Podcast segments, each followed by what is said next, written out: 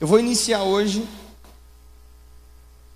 uma ministração que tem por tema Ampliando a sua visão para 2023. O tema da nossa ministração é Ampliando a sua visão para 2023. Vocês estão me ouvindo bem aí, gente? Tem um chiado aqui depois, eu preciso que vocês é, consertem isso aqui, tá, Willamis? Willamis, Natan, pessoal da mesa. Tá chiando muito aqui o retorno para mim. Salmo 90.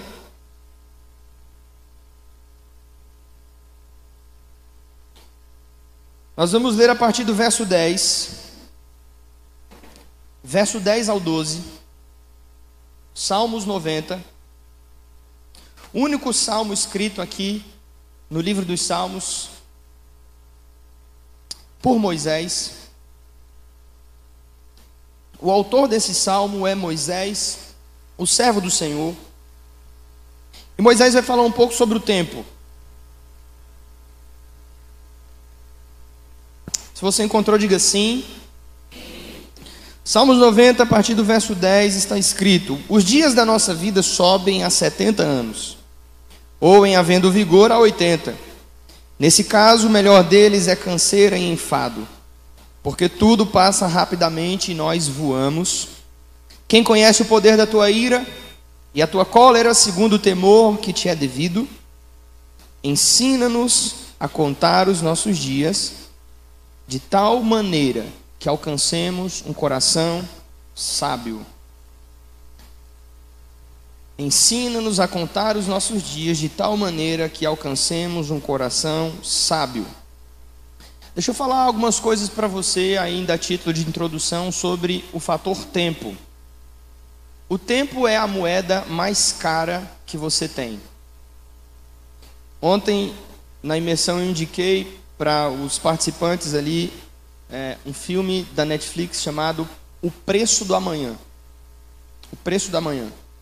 E nesse filme mostra muito bem, é, é uma utopia, um filme que se passa no futuro e demonstra muito bem como as pessoas, todas elas recebem a mesma quantidade de tempo. Todos recebem a mesma quantidade de tempo. E cada pessoa escolhe o que vai fazer com o seu tempo. Você tem uma quantidade limitada de tempo para viver e você escolhe a maneira como você quer viver. O tempo é a moeda mais cara. Não é à toa que no mundo dos negócios tem um jargão que é dito em inglês time is money, ou seja, tempo é dinheiro. Não, deixa entrar não, para bagunçar não. Time is money. Tempo é dinheiro.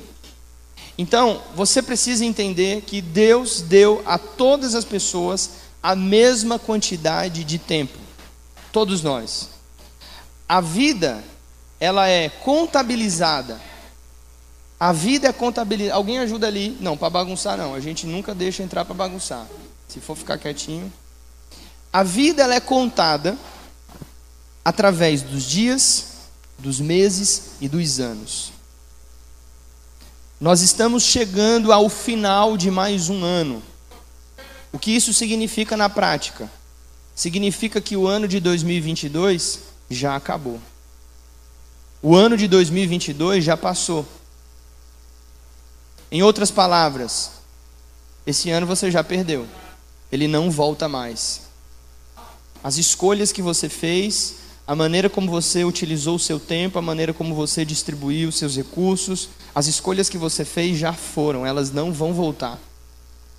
Em outras palavras, a sua vida está acabando. A sua vida é limitada. Moisés vai dizer no Salmo 90, verso 10, que o máximo da vida de um homem é 70 anos com vigor. Se ele passa dos 70, todo o resto é canseira e enfado. O que isso significa é que muitos de nós já passamos da metade da vida e talvez ainda não aprendemos a utilizar o nosso tempo da maneira correta. A Bíblia vai dizer em Efésios capítulo 5, verso 15 e 16, palavras do apóstolo Paulo à igreja em Éfeso. Ele diz: Aprendam a andar, não como nécios. A palavra nécio significa alguém sem entendimento, sem discernimento, uma pessoa imprudente não como necios, mas como sábios. E aí ele acrescenta no verso 16: remindo o tempo, porque os dias são maus. A palavra remir significa aproveitar ou administrar. Ou, em outras palavras, você tirar o máximo de proveito daquilo que lhe é dado. Então, nós precisamos urgentemente aprender a administrar o nosso tempo, os nossos dias, porque eles estão passando e eles estão passando rápido. Há uma profecia na Bíblia que diz que parece que nos últimos dias os dias serão abreviados. Parece que as coisas estão acontecendo em uma velocidade como nunca foi vista antes. A vida está passando diante de nós. E eu não quero trazer pressão e ansiedade para você, muito pelo contrário. Eu quero iniciar hoje ajudando você a como administrar melhor o seu tempo, para que você tenha uma vida mais produtiva e para que você viva de acordo com o seu propósito em 2023. A coisa mais importante na nossa vida é viver de acordo com o nosso propósito. A maior tragédia para um ser humano é viver uma vida sem propósito, viver uma vida sem sentido, sem saber a sua identidade e, sobretudo, sem saber o seu destino. Todos os 8 bilhões de seres humanos na Terra precisam responder essas quatro questões: qual é a sua origem, qual é a sua identidade, qual é o seu propósito e qual é o seu destino. Todos nós, de alguma maneira, somos controlados por essas quatro perguntas elementares, fundantes na nossa vida. Então, se nós queremos aprender a andar de acordo com o nosso propósito ou com a visão de Deus para nós, nós precisamos urgentemente aprender a administrar o nosso tempo. O nosso tempo é muito importante, é muito valioso. Então, eu quero dar para vocês 10 metas para 2023. Se você estiver anotando, anote. 10 metas para 2023 para como você aprender a administrar melhor o seu tempo, você ser mais produtivo e você viver de acordo com a visão de Deus para a sua vida. Sabe por quê? Deus tem um propósito para cada ser humano.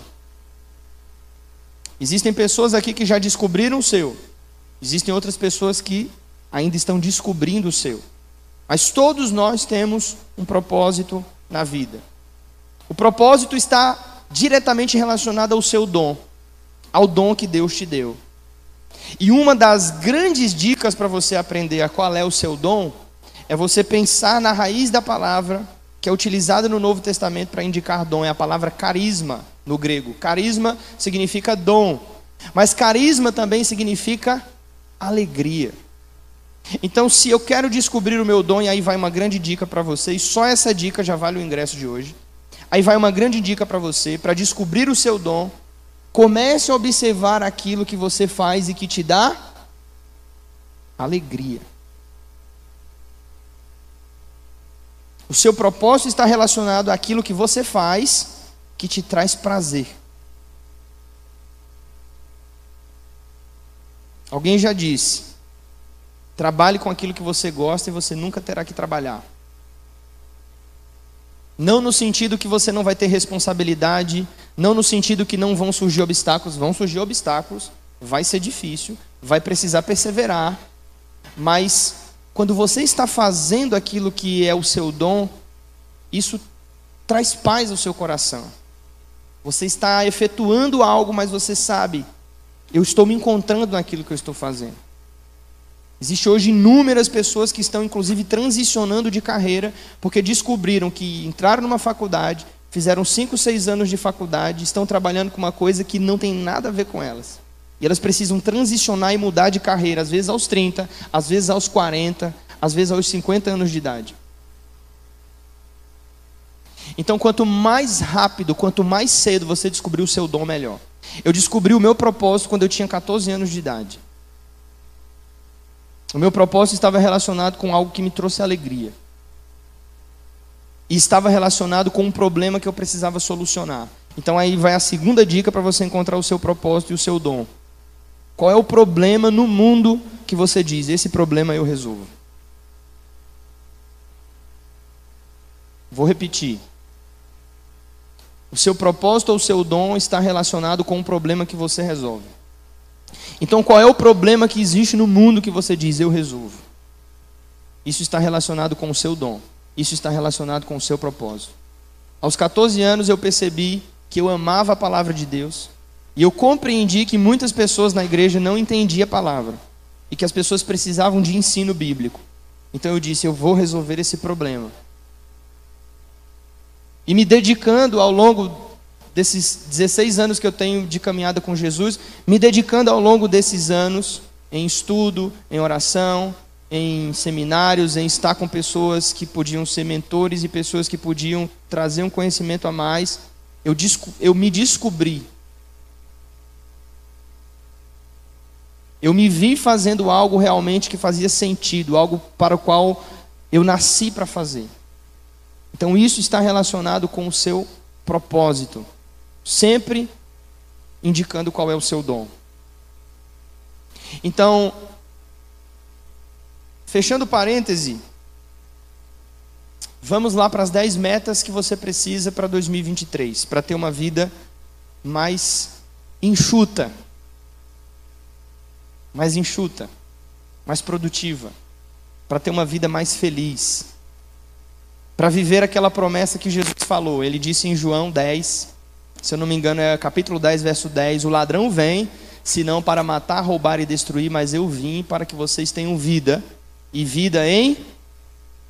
Olha para quem está do seu lado, diga para ele: a promessa de Jesus é vida abundante. O que isso significa? Deus não chamou você para ser apenas um sobrevivente. Deus não chamou você apenas, escute isso, preste atenção. Sua vida não se resume a pagar contas. Se você está vivendo só para pagar contas, e tem algo muito errado com você.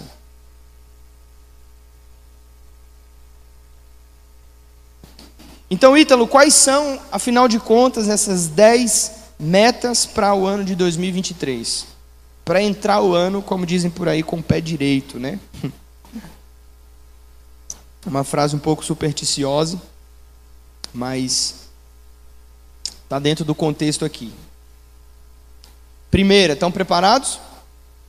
Aperte o cinto. Primeira, desista de querer fazer tudo.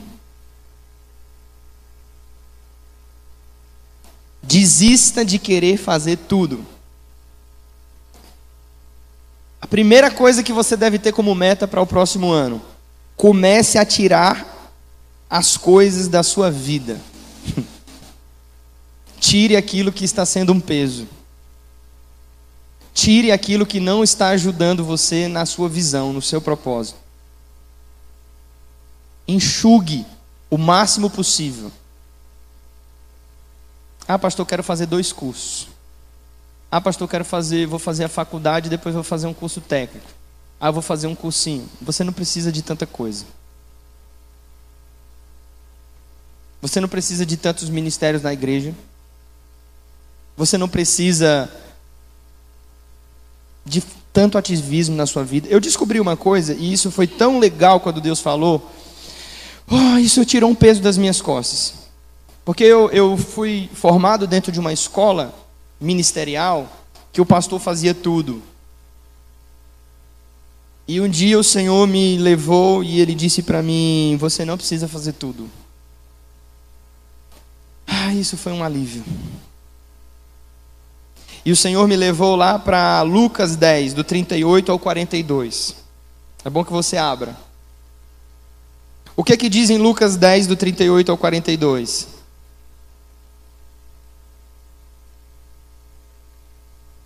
Indo eles de caminho, entrou Jesus em um povoado, e certa mulher chamada Marta hospedou na sua casa. Tinha ela uma irmã chamada Maria e esta quedava-se assentada aos pés do Senhor a ouvir os seus ensinamentos. Marta, porém, estava agitada de um lado para o outro, ocupada em muitos serviços. Então se aproximou de Jesus e disse: Senhor, não te importa de que minha irmã tenha deixado eu, fi eu, eu ficar a servir-te sozinha? Ordena-lhe que ela venha me ajudar. Eu descobri uma coisa: pessoas que fazem coisas demais quando elas encontram com pessoas que fazem uma coisa só, elas ficam incomodadas. Elas vão dizer assim: rapaz, eu acho que esse cara é preguiçoso. Ele poderia ter dois empregos. Eu acho que essa pessoa dorme demais. Essa pessoa é muito relaxada. Eu sei porque eu já passei por isso. No início do meu ministério, eu estava focado no meu crescimento espiritual. E eu estava focado na visão que Deus havia me dado.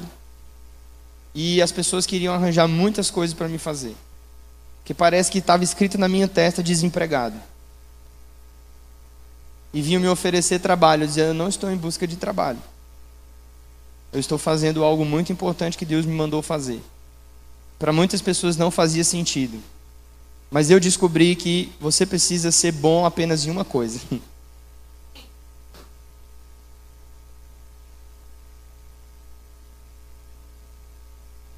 Então foque-se naquilo que é o seu propósito.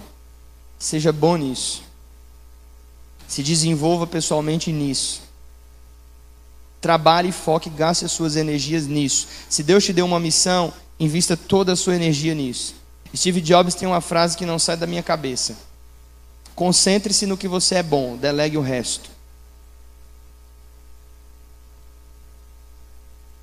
Você vai ter que aprender a deixar um monte de coisas passar que não são para você. E não se preocupe, as pessoas vão achar um monte de coisas para você fazer que não tem nada a ver com você. Você sabe a sua missão, você sabe o seu propósito, você sabe aquilo que você carrega em Deus. Então, confie naquilo que Ele colocou dentro de você. E siga o seu sonho. Siga a visão que Ele te deu. A história continua e aí Jesus diz: Marta, Marta, você anda inquieta e preocupada com muitas coisas. Você já parou para se preocupar, para se Você já parou para pensar por que de tanta preocupação e por que de tanta ansiedade na sua vida? É porque você quer fazer um monte de coisa. Você quer criar o seu filho, você quer fazer faculdade, você quer fazer o curso técnico, você quer trabalhar em um emprego, você ainda quer fazer academia. E aí você não consegue fazer tudo. Amém? Porque o ser humano não tem condição de fazer esse tanto de coisa. E aí o que, que acontece? Aí você começa a se culpar. Moço, eu não fiz isso. Eita, eu não fiz aquilo. E a sua vida começa a ficar pesada. E você perde a vida abundante, você perde qualidade de vida. Então, a primeira meta para você em 2023 é desista de querer fazer tudo. Eu sempre digo para Carol Prioridade é uma palavra no singular. Não existem, ai, as minhas prioridades. Prioridade é o singular, só tem uma. Qual é a sua prioridade? Ponto.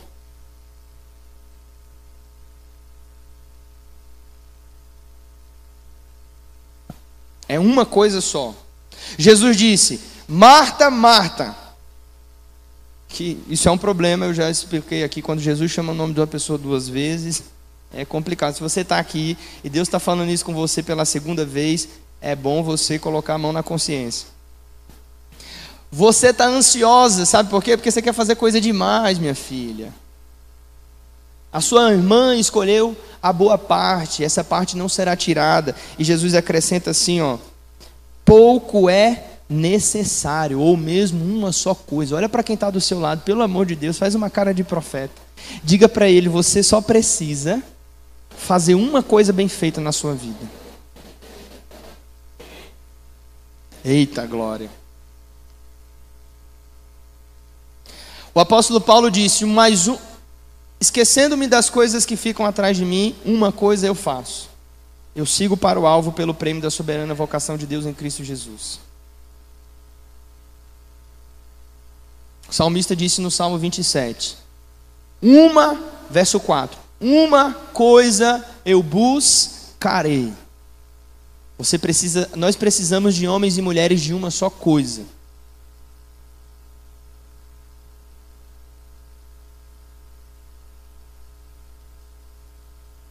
Você está aí?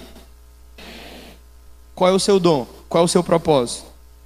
O que que você tem potencial? Seja bom nisso. Deixa o resto passar. Por favor. Nós precisamos de uma cultura de especialistas e não de generalistas. Você já ouviu o ditado? Pau para toda obra, mestre em nada.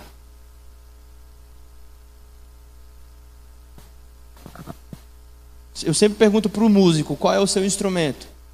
Aí tem uns que dizem assim: ah, é pastor, eu toco tudo. Aí eu já sei, ele é médio em tudo. Não tem como você ser bom, excelente. Não tem como você ser mestre em todos os instrumentos.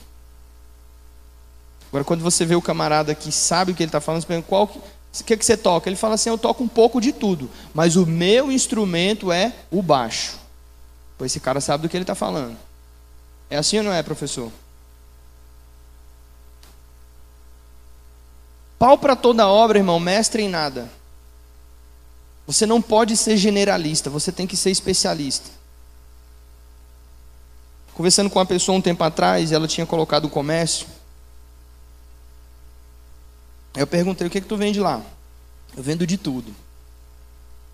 Como assim de tudo? Vendo de tudo. Tá, mas qual que é o público assim? Não, é todos os públicos. Falei, rapaz, eu não entendo muito, mas assim, eu acho que você primeiro teria que fazer uma pesquisa, ver mais como que é o público que você quer atender, quais que são os produtos que saem mais. Não, eu boto de tudo, porque assim a pessoa tem que chegar lá e ela tem que... Na minha experiência, isso não dá certo. Eu tenho esposa, irmão. Quem tem mulher sabe. Quando você dá muita opção para a mulher, ela se perde. Quando chega numa loja, a vendedora dá muita opção para minha esposa, eu já sei, ela perdeu a venda. Ela vai olhar, olhar, olhar, não. Porque ela vai ficar confusa. O ser humano, ele tem um cérebro simples. Você tem que evitar a complexidade. Dá para a pessoa uma opção, duas no máximo. Três opções. Ou essa, ou essa, ou aquela. A gente tem que aprender a ser mais objetivo na vida. A objetividade, ó, minha esposa quando está chegando no, eu vou falar de você hoje, tá amor? Minha esposa quando chega no estacionamento do shopping, tem muitas vagas, ela fica assim, zanzando, para ver qual é a vaga melhor. Eu falo, coloca na primeira que está na frente.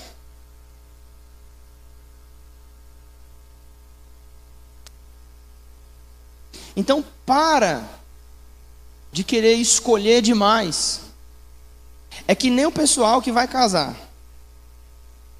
Camarada está procurando namorada, ou a menina está procurando um rapaz. Escolheu demais, vai ficar para titia, vai ficar solteiro. Porque todos têm defeito. Você tem que escolher o menos ruim. Foca nele, vai dar certo. Com o tempo você vai consertando.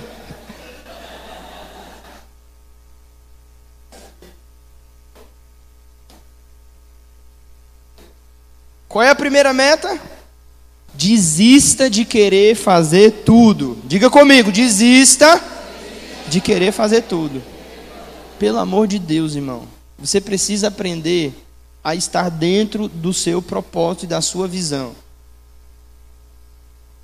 Eu sabia exatamente o tipo de mulher que eu queria, exatamente. Eu andava nas igrejas, o povo me oferecendo menina, falando, não estou procurando não. Quando eu ver a que eu quero, eu sei, eu vou focar nela. Pronto, no dia que eu vi, falei, pronto, é essa aí. Foquei, acabou. É, meu amigo ali me ajudou a abrir meus olhos. Falou, rapaz, combina com você. Eu falei, é mesmo, né? E ela já, é, ela já tem uma quedinha por mim, então. Vai ser fácil.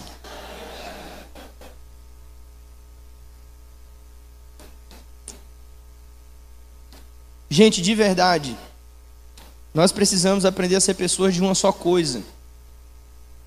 Tá? Às vezes você quer fazer coisas demais você se perde. Vai por mim. Então essa é a primeira meta. Você tem que aprender a retirar algumas coisas que estão trazendo peso e cansaço para você. A sua jornada será mais leve, será mais feliz se você fizer isso. Então, primeiro, top 1 da minha lista é desista de querer fazer tudo. Segundo, lá vai, hein? se afaste de pessoas que não contribuem para o seu propósito. Abre parênteses, escreva isso, a menos que você vá ganhar elas para Cristo. Fecha parênteses. Se afaste de pessoas que não contribuem para o seu propósito, a menos que você vá ganhar elas para Cristo. Porque depois de um tempo você conhece, você identifica as pessoas que realmente querem o Senhor, que realmente têm abertura para ser evangelizada, ou aquelas pessoas que são resistentes. Geralmente o que você precisa fazer? Se afastar delas, senão elas vão levar você para o buraco. Salmo de número 1 está escrito: Bem-aventurado o varão que não anda segundo o conselho dos ímpios, não se detém no caminho dos pecadores, não se assenta na roda dos escarnecedores. Antes o seu prazer está na lei do Senhor e na sua lei ele medita de dia e de noite. Quando você está com muitas pessoas que não contribuem para o seu propósito, muitas vozes na sua cabeça, muitas conversas que não edificam, muitas opiniões que não vão agregar. Isso vai trazer confusão para a visão que Deus te deu e para o seu propósito de vida. Então, a menos que você esteja evangelizando essas pessoas, ou a menos que você seja um discipulador e você está acompanhando essas pessoas espiritualmente, se afaste delas. Porque elas vão trazer problema para você. Quando Deus disse, em Gênesis 12, ele falou com Abraão Avino, ele disse: Sai do meio da sua parentela, da casa do seu pai, e vai para uma terra onde eu te mostrarei. O que Deus estava dizendo? Deus estava dizendo a Abraão: se você permanecer nessa geografia, se você permanecer nesse raio com essas pessoas, eu não vou conseguir falar com você. Você não pode ouvir a voz de Deus se você estiver ao lado, preso, confuso, com pessoas que não vão agregar no seu propósito. Então, por favor, pare de perder tempo com elas. E aqui vai entrar um monte de coisa que você tem que cortar da sua lista. Amizades, possível, ah, um possível namorado, uma possível namorada, já viu que não dá certo? Sai fora, irmão. Pelo amor de Deus. Saia fora o quanto antes. Não espera a pessoa acabar com você, não. Termina você primeiro, vai lá e termina. Fala assim, ó, eu ouvi uma palavra ali, Deus falou comigo, é o seguinte, nós não vamos casar mesmo. Eu sei que tu não me ama. Tu não tem, tu não é nem um pau para me dar uma sombra. Então é o seguinte, vai passear. É melhor sozinho do que mal acompanhado. Entenderam? Recado para solteiras aí, tá filmando. Pelo amor de Deus.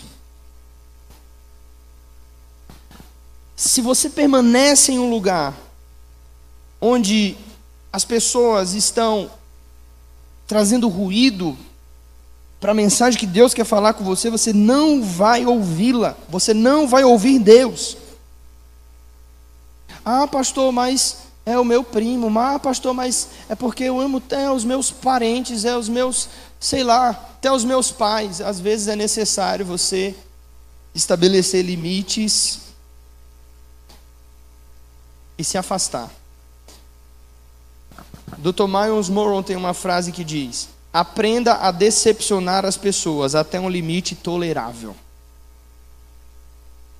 É para sua saúde mental. Aprenda a decepcionar as pessoas até um limite tolerável. Em 2021, Deus falou isso comigo.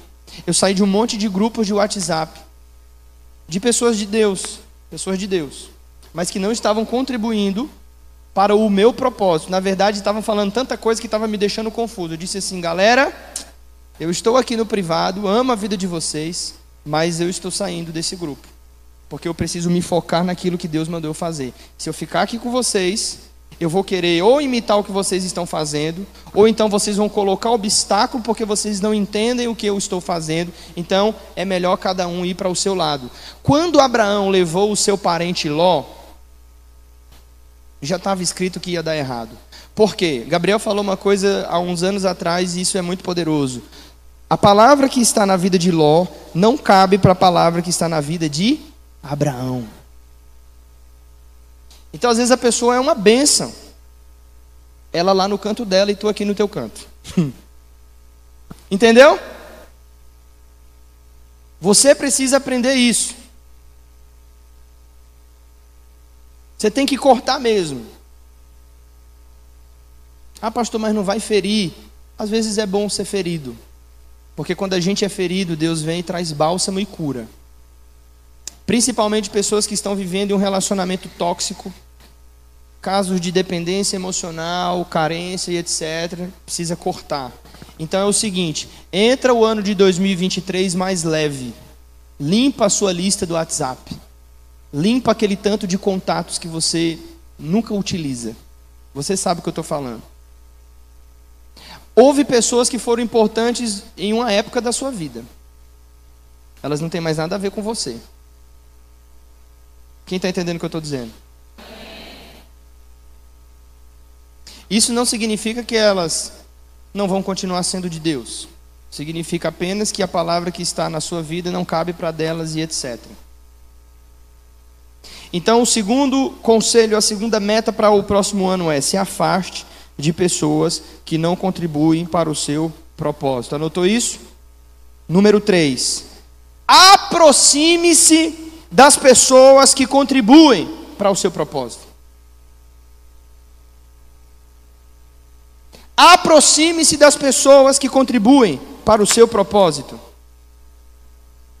Em Lucas capítulo 1, do verso 39 ao 45, tem uma história tremenda.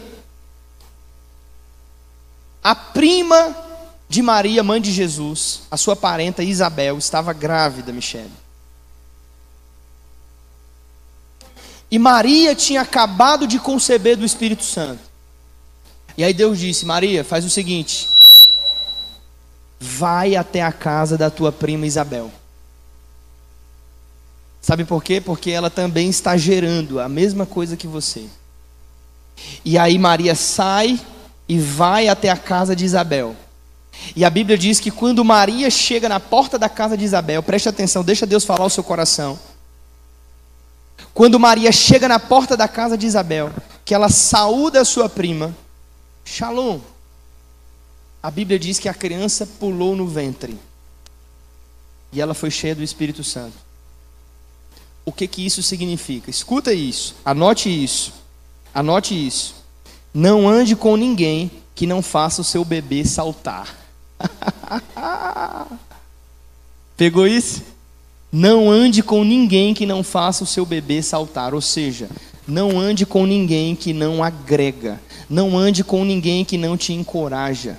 Não ande com ninguém que não te coloca para cima. Não ande com ninguém que não faz de você um ser humano melhor. se eu tenho que me afastar das pessoas que não contribuem para a visão e para o propósito de Deus na minha vida, eu tenho que me aproximar daquelas que contribuem para o propósito de Deus na minha vida. Porque mais importante do destino onde nós vamos chegar são as companhias que Deus vai colocar na nossa trajetória. Então, se você é ruim de relacionamento, coloque como prioridade número 3 para a sua lista do ano, do próximo ano eu preciso melhorar os relacionamentos com as pessoas que são importantes para mim. Eu preciso aprender a honrar as pessoas que são importantes para mim. Eu preciso aprender a promover uma mesa, a convidar elas para minha casa. Eu preciso aprender a pagar um preço para estar próximo delas. Não ande com ninguém que não faça o seu bebê saltar. Aprenda a caminhar com pessoas que estão gerando a mesma coisa que você. Aprenda a caminhar com pessoas que têm o mesmo mindset. A Lei do Triunfo do Napoleão Hill, um dos tops dos livros motivacionais, um dos número um, best-seller de autoajuda, tem uma lei que é chamada a lei da mente mestra. Você precisa aprender a andar com pessoas que pensam parecido com você, que sonham sonhos parecidos com você, que estão vivendo coisas que fazem sentido na sua vida, porque você vai conseguir ir mais longe com elas. Você vai aprender com elas. Então, se você está sendo mamãe de primeira viagem, tá muito alto isso aqui, ó. Tá. Ajuda aí alguém. Quem que está na mesa hoje, irmão? Hã? Quem é que está na mesa aí? Tem ninguém na mesa? Cadê, macho? Aí tu, quando eu falar quem está na mesa, tu tem que se apresentar. Escuta. Ó, até me perdi aqui, ó. A culpa é de Williams. É, eu já briguei muito com o Natan, vou brigar com tu agora. Até me perdi o que eu estava falando. Tá vendo como o som é importante?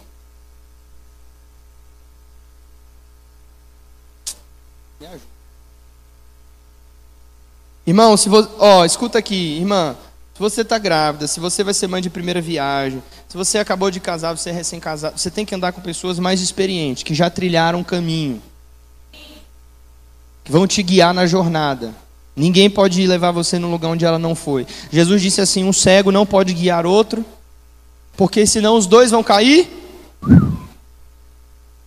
Entendeu? Então, um cego não guia outro cego. O que significa isso? Eu preciso aprender a andar com pessoas que têm visão.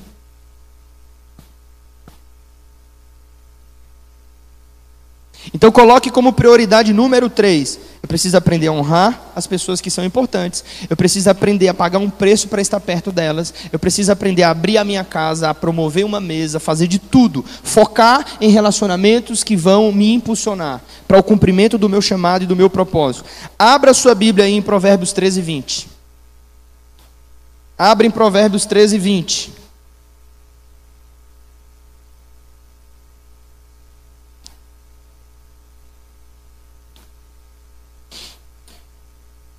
Provérbios 13, 20.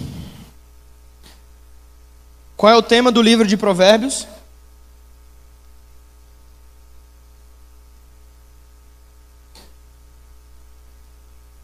Obrigado.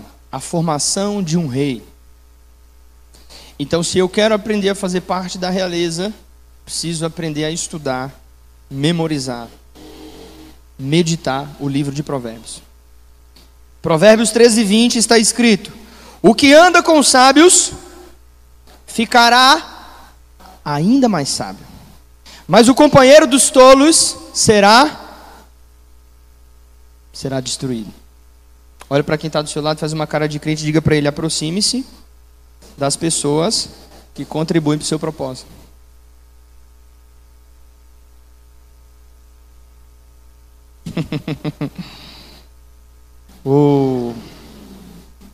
É forte ou não é?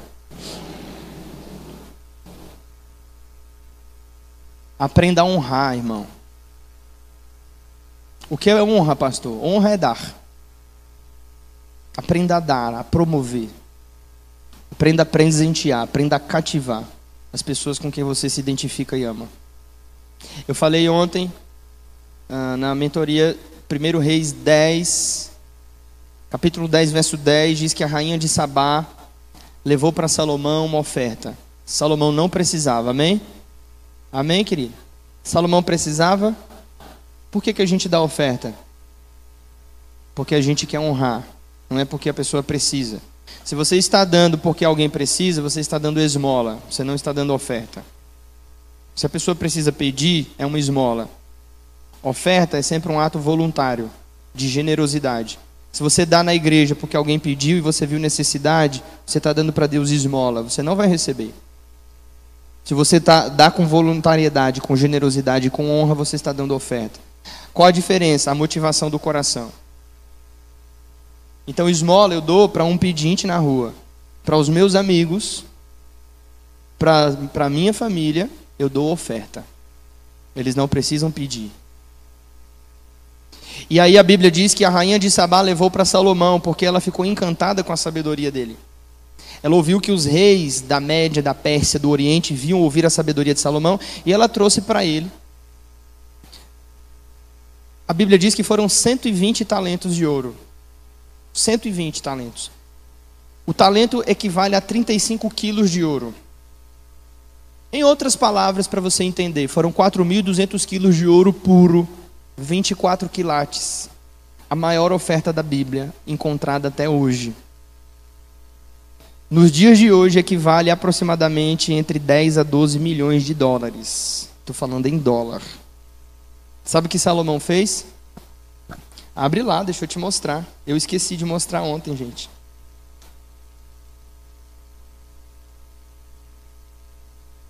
Primeiro Reis 10.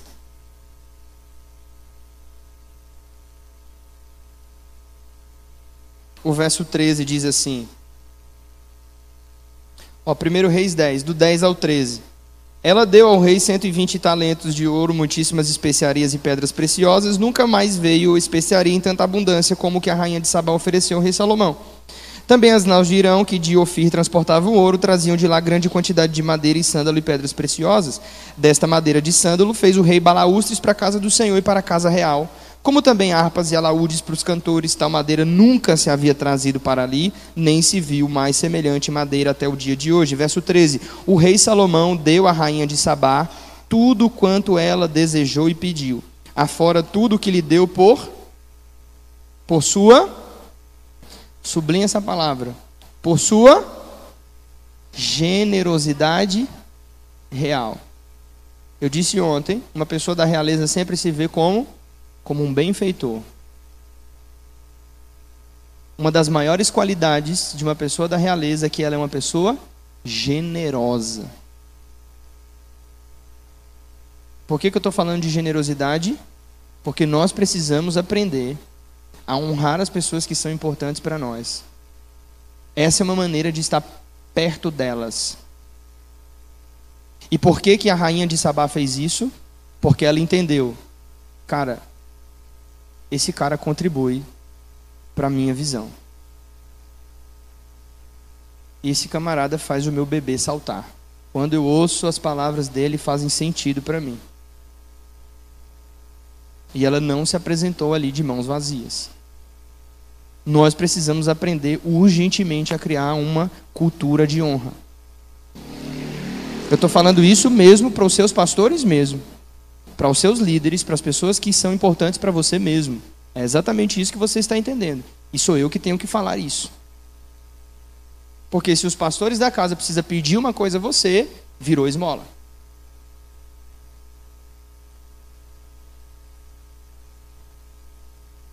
Vou passar para a próxima, porque essa ficou assim, né?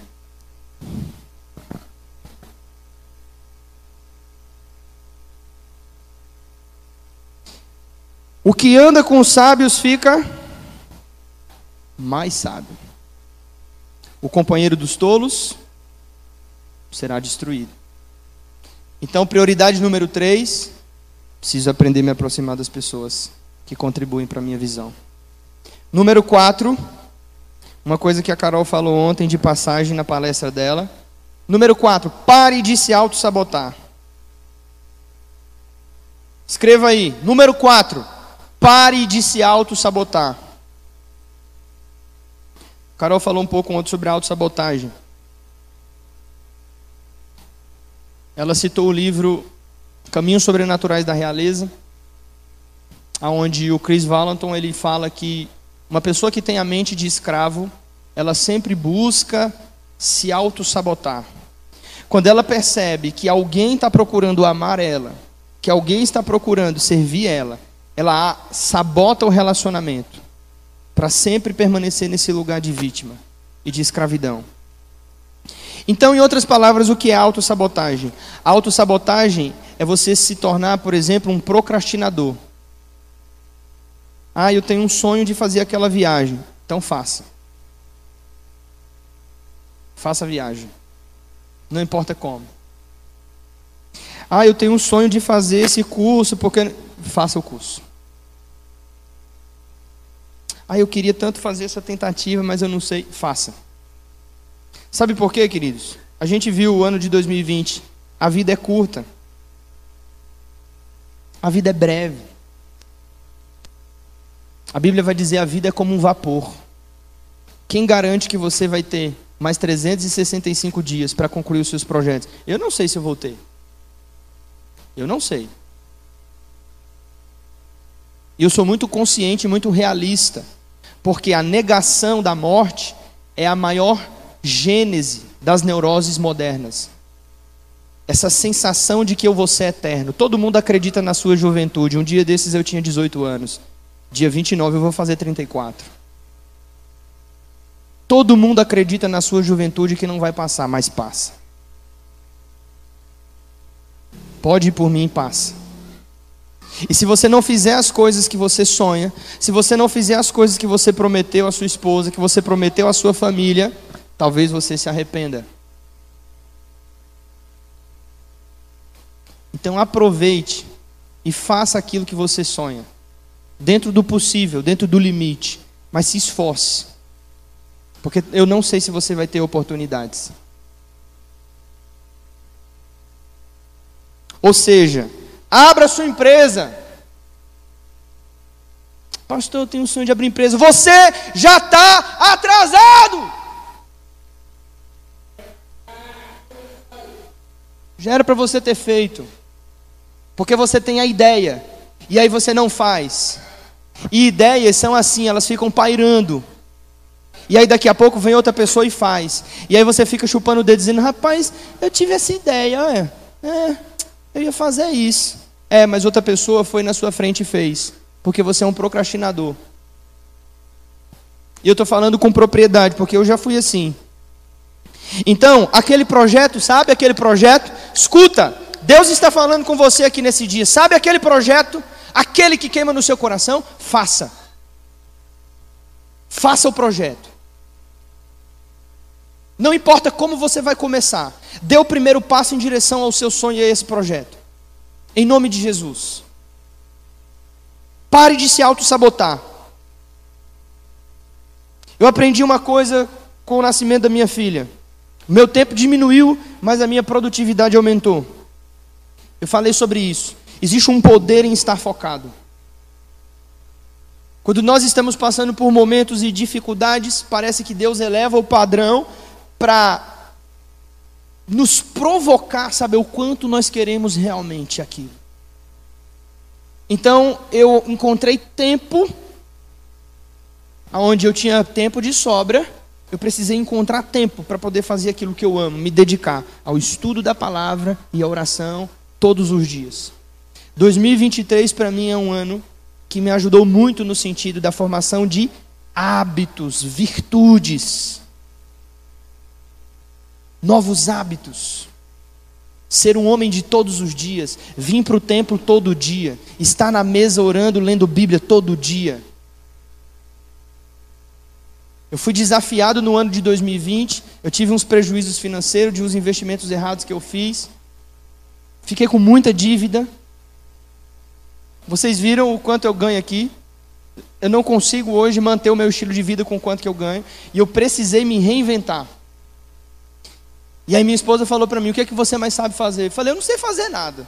"Não, você sabe fazer uma coisa." Eu falei: "Só tem uma coisa que eu sei fazer." É, eu sei ensinar a palavra. É, mas eu não vou cobrar para ensinar a palavra. Eu falei: "Não, você não vai cobrar para ensinar a palavra. Você vai cobrar pela estrutura que você vai criar. Por que você não bota o curso na na Hotmart? Por que você não faz um curso na internet, vendas online?"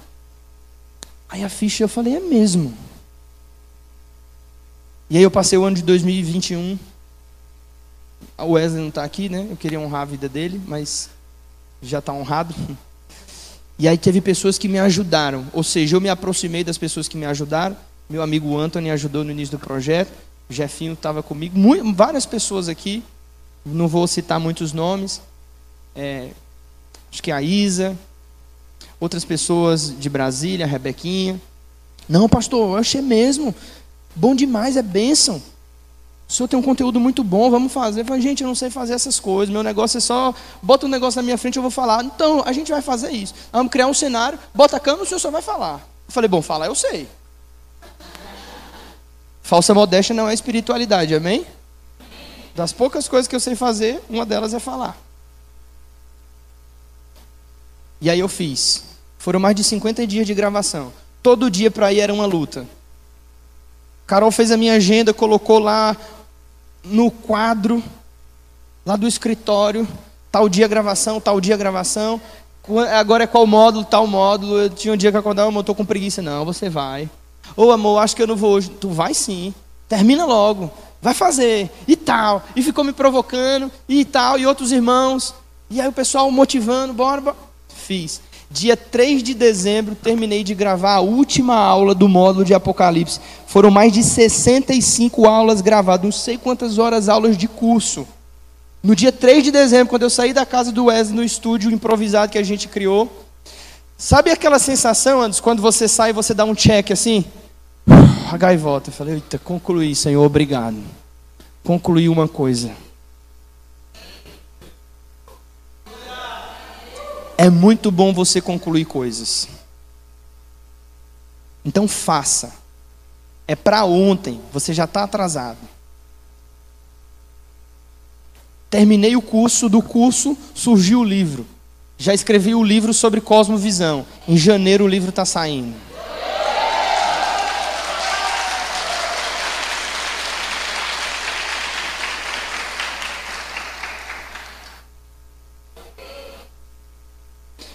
Todo mundo que me encontrava onde eu ia ministrar nas igrejas parece que estava escrito na minha cara. O pessoal, pastor, seu livro. Eu falei, não, não tem um livro não. Aí outro lugar, pastor, o senhor tem livros? Aí eu, não, ainda não. E eu sempre em casa dizia, minha esposa, amor, tem que escrever. Eu, amor, eu não sei escrever, eu só sei falar. Tu escreve. Sentamos duas vezes, eu falando e ela escrevendo. Deu pau, as duas vezes, irmão. Briga feia. não dá certo, não. Sócia no amor. Falei, não, meu amor, vamos manter nosso casamento, vou achar outra pessoa. Eu vou achar outra pessoa para escrever esse livro. Deu certo, queridos, achei. Deu certo. Hã? Achei. Deus é bom. Então, número 4 da sua lista para o ano de 2023 é: escreva, pare de se auto-sabotar. Faça o seu sonho, comece o seu projeto, inicie o seu negócio. Aquela coisa que Deus colocou no seu coração está guardada. Bote para cima, faça. O lema da Nike, just do it. Simplesmente faça. Sabe qual é a diferença entre as pessoas que realizam seus sonhos e as que não realizam? Atitude. É atitude. Olha para quem está do seu lado e faz uma cara de crente. Com seriedade, diga para ele: você precisa ter mais atitude.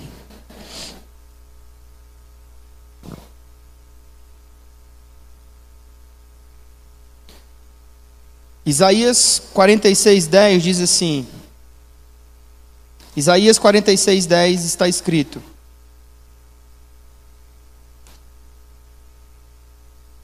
Isaías 46, do 9 ao 10. Isaías 46, do 9 ao 10. Lembrai-vos das coisas passadas da antiguidade, que eu sou Deus, e não há outro, eu sou Deus, e não há outro semelhante a mim. Que desde o princípio eu anuncio o fim, e desde a antiguidade as coisas que ainda não sucederam. Então eu digo: o meu conselho permanecerá de pé, e eu farei toda a minha vontade. Preste atenção no que isso está dizendo. Isaías 46, 10 diz que Deus anuncia o fim desde o começo. E a antiguidade, as coisas que ainda não sucederam. O que isso significa? Significa que Deus trabalha, escuta, deixa Deus falar o seu coração, Deus trabalha de frente para trás. O que, que ele faz primeiro? Primeiro ele faz o fim. Ele primeiro faz o fim. E depois? Depois ele começa.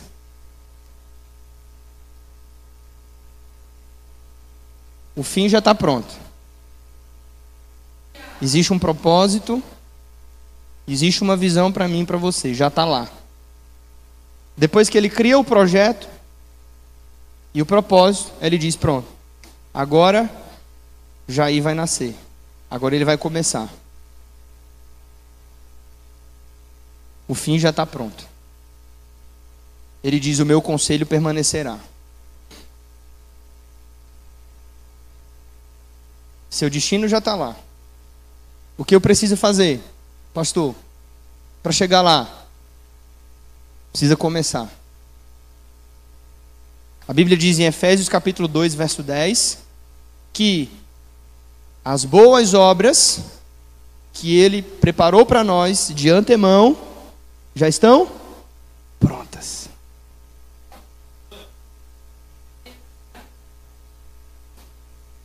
E aí veio o insight. Quer dizer que todos os livros que eu vou escrever já está pronto. Todas as igrejas Caio que eu vou implantar já existem no mundo espiritual. Todos os filhos espirituais os discípulos, as nações onde eu vou pisar, já estão prontos. O que eu preciso fazer? Começar. Eu preciso começar. Tudo está pronto. Pegou isso? Deus trabalha dessa forma. Pastor, mas como eu vou saber? Quando alguém vê o seu propósito, significa que essa pessoa teve uma visão. Alguém que tem visão é alguém que está aqui, mas ele já viu tudo pronto. Quando o engenheiro um arquiteto chega num terreno, não está capinado, não está cercado, ele chega no lugar, ele olha para aquele, aquele terreno, ele vê a casa pronta. Que, que ele tem? Ele tem visão. Se eu chegar lá, só vou ver um monte de mato.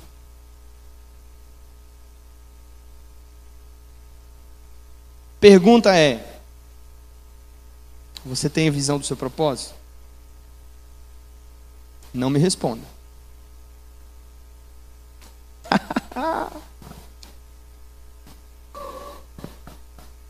Aleluia. Provérbios 19, 21, escuta. Está escrito: O coração do homem faz os seus planos, mas o propósito do Senhor prevalecerá. Pastor, como eu vou saber que é o meu propósito se tem um monte de coisa no meu coração? Faz alguma delas.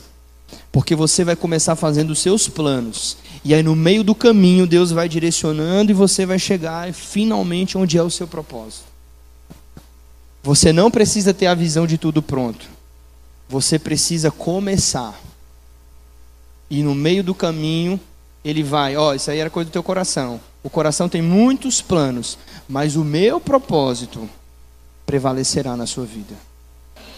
Quem compreendeu isso? Aplauda Jesus.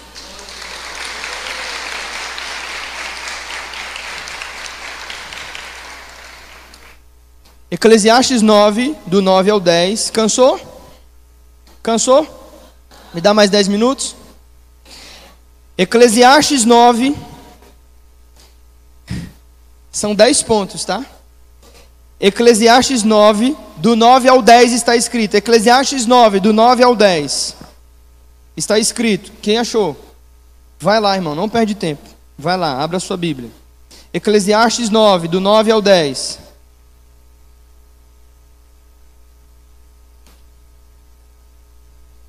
Que, que diz aí?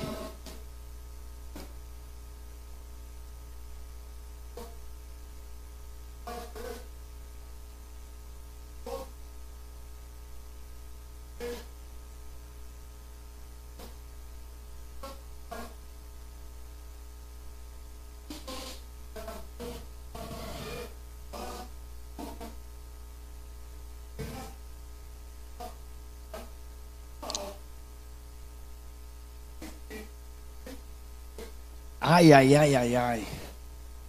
Olha o conselho do sábio no fim da vida.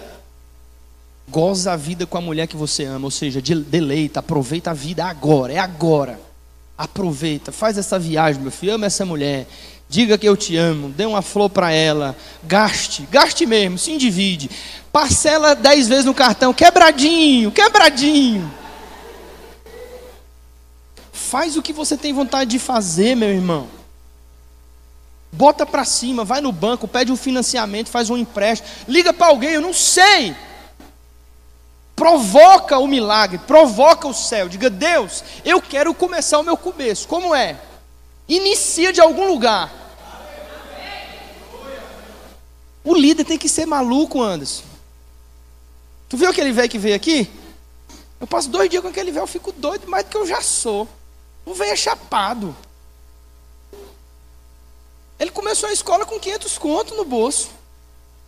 Já gastou mais de 2 milhões. Tem que iniciar. Aí, os irmãos veio me falar um dia desse, os irmãozinhos, ah, pastor, tem um monte de projeto, cadê teus projetos? Não, porque não sei, ah, começa teu projeto, cara. Começa seu projeto, depois você vem me apresentar. Qual é o teu projeto? Não sei, por isso que eu gosto desse negão aqui, ó, porque ele tem atitude. Nós não tem dinheiro, mas atitude nós temos. E o recurso está dentro do propósito. Deus manda. Deus envia. Deus gosta de pessoas ousadas. Então, goza a vida com a mulher que você ama, vai, faça. E aí ele termina dizendo: porque a sepultura, o lugar para onde você vai, não há trabalho, não há louvor, não há obra alguma. O que ele está dizendo é: você tem que fazer. Não deixe para fazer amanhã aquilo que você pode fazer agora. Eu aprendi com o Iron essa ontem. Escuta. Sabe qual é o lugar mais rico do mundo? O lugar mais rico do mundo é no cemitério. Nele encontramos invenções que nunca foram conhecidas, ideias e sonhos que nunca foram realizados, esperanças que nunca foram alcançadas. Os sucessos são pequenas coisas bem feitas, dia após dia, disciplina após disciplina, sacrifício após sacrifício. Você vai no cemitério, você encontra, os túmulos estão ali. Se eles pudessem falar, eles diriam que eles teriam feito. Os sonhos, as ideias e os projetos que eles não colocaram em prática. Anotaram? Número 5. Número 5. Vou terminar com essa hoje, depois eu concluo. Número 5 para a sua lista de 2023. Invista o máximo que você puder, invista o máximo que você puder em conhecimento. Invista o máximo que você puder em conhecimento. John Wesley tem uma frase. John Wesley escreveu mais de 200 hinos, mais de 100 livros pregou em mais de 50 nações ao redor do mundo, ele tem uma frase que ele diz assim: ó, trabalhe o máximo que puder, ganhe o máximo que puder, invista o máximo que puder. É Provérbios 4, do 7 ao 10. Esse aí você tem que, tem que ler. Provérbios 4, do 7 ao 10.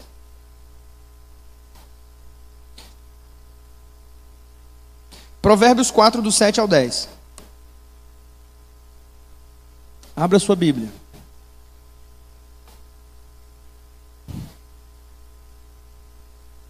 Que bonito. Aproveita quem tem celular Instagram, tira uma foto, marca a igreja, marca aqui o pastor, diga assim, ó, semana que vem tem o restante da palavra aí, ampliando a sua visão para 2023.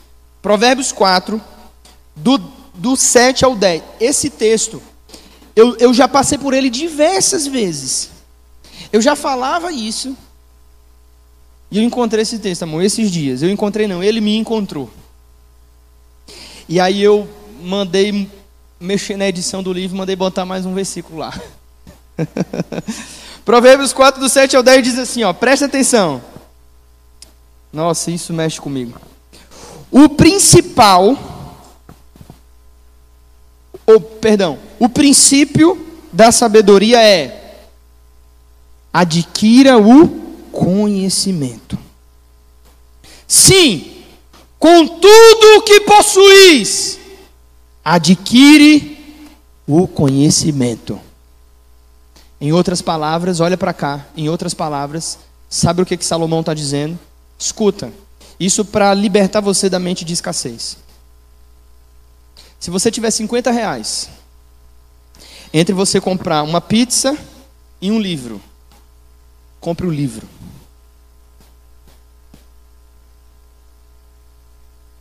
Se você tiver 50 reais para comprar o frango, o arroz, o legume, para fazer a janta, o almoço, sabe o que você vai fazer? Você vai pegar esses 50, você vai dizer assim: hoje nós vamos jantar cuscuz com ovo. Esses 50 eu vou comprar o livro. Eu vou investir em conhecimento. Eu vou para esse seminário. Eu vou nesse retiro. Eu vou nessa viagem. Vou repetir. Provérbios 4, 7. O princípio da sabedoria é: adquira sabedoria. Sim, com o quê? Com tudo o que você possuir, adquira o conhecimento. Você quer crescer? Invista em conhecimento. Invista. 20% da minha renda com a minha esposa. 20%. 20. É só investido em conhecimento. Livros, cursos, seminário, palestras, viagem, etc. Coisas para o nosso desenvolvimento e crescimento pessoal. Aí vem os irmãos. Ô oh, pastor, eu queria tanto ir para esse negócio. Só que assim, pastor, estou passando um aperto. Aí eu não vou ter os 30 não. Eu não vou ter os 50 não. Beleza. Tranquilo. Porque prioridade é uma palavra singular. Por que, que eu devo investir em conhecimento, Ítalo, afinal de contas? Por que, que entre comprar uma pizza e um livro eu devo comprar o livro? Continua. Do 8 ao 10. Estime-o, e ele te você está com a Bíblia aberta, irmão? Verso 8: Estime-o e ele te abrace-o e ele te ele dará à tua cabeça um diadema de graça e uma coroa de glória te entregará. Ele diz: Ouve, meu filho, e aceita as minhas palavras, e se te multiplicarão os anos de vida. Quer viver mais? Quer ver mais? Quer viver melhor? Invista em conhecimento. Número 5 para a sua lista de 2023 esse ano é isso. Invista em conhecimento. Se a sua televisão é maior do que a sua biblioteca, eu não acredito no seu cristianismo. Seu cristianismo é falho. É isso mesmo.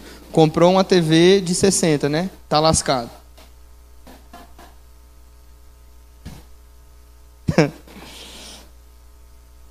Vou terminar com a citação de um filme que Sidney me lembrou aqui um dia desse. Eu vou terminar com esse, tá? O nome do filme se chama O Conde de Monte Cristo. Quem já assistiu? No filme tem uma cena, vou dar um spoiler rápido. Edmond é o personagem principal. Ele foi preso, injustiçado, vai para vai para masmorra Lá dentro ele encontra um frade, ele encontra um padre muito inteligente, um mestre para a vida. E eles estão tentando cavar um túnel para sair. Ele estava preso lá há 14 anos. Você está aí, irmão? E aí tem uma cena em que o Edmond pergunta ao padre, que está preso com ele na cela: Por acaso, se eu ajudar o senhor nessa construção desse túnel, o senhor vai me dar minha liberdade? Ele responde: Não, eu vou te dar uma coisa que jamais vão poder tirar de você. Porque a liberdade, como você viu, ela pode ser suprimida. Mas o conhecimento que você sabe, que você sabe, ninguém rouba. A meta número 5 para o ano de 2023 na sua vida é essa: invista em conhecimento. Quer saber os outros cinco pontos? domingo que vem.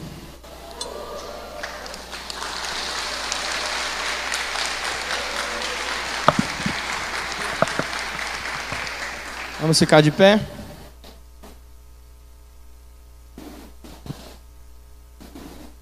Bendito seja o teu nome eterno, nosso Deus, tua palavra dura para sempre.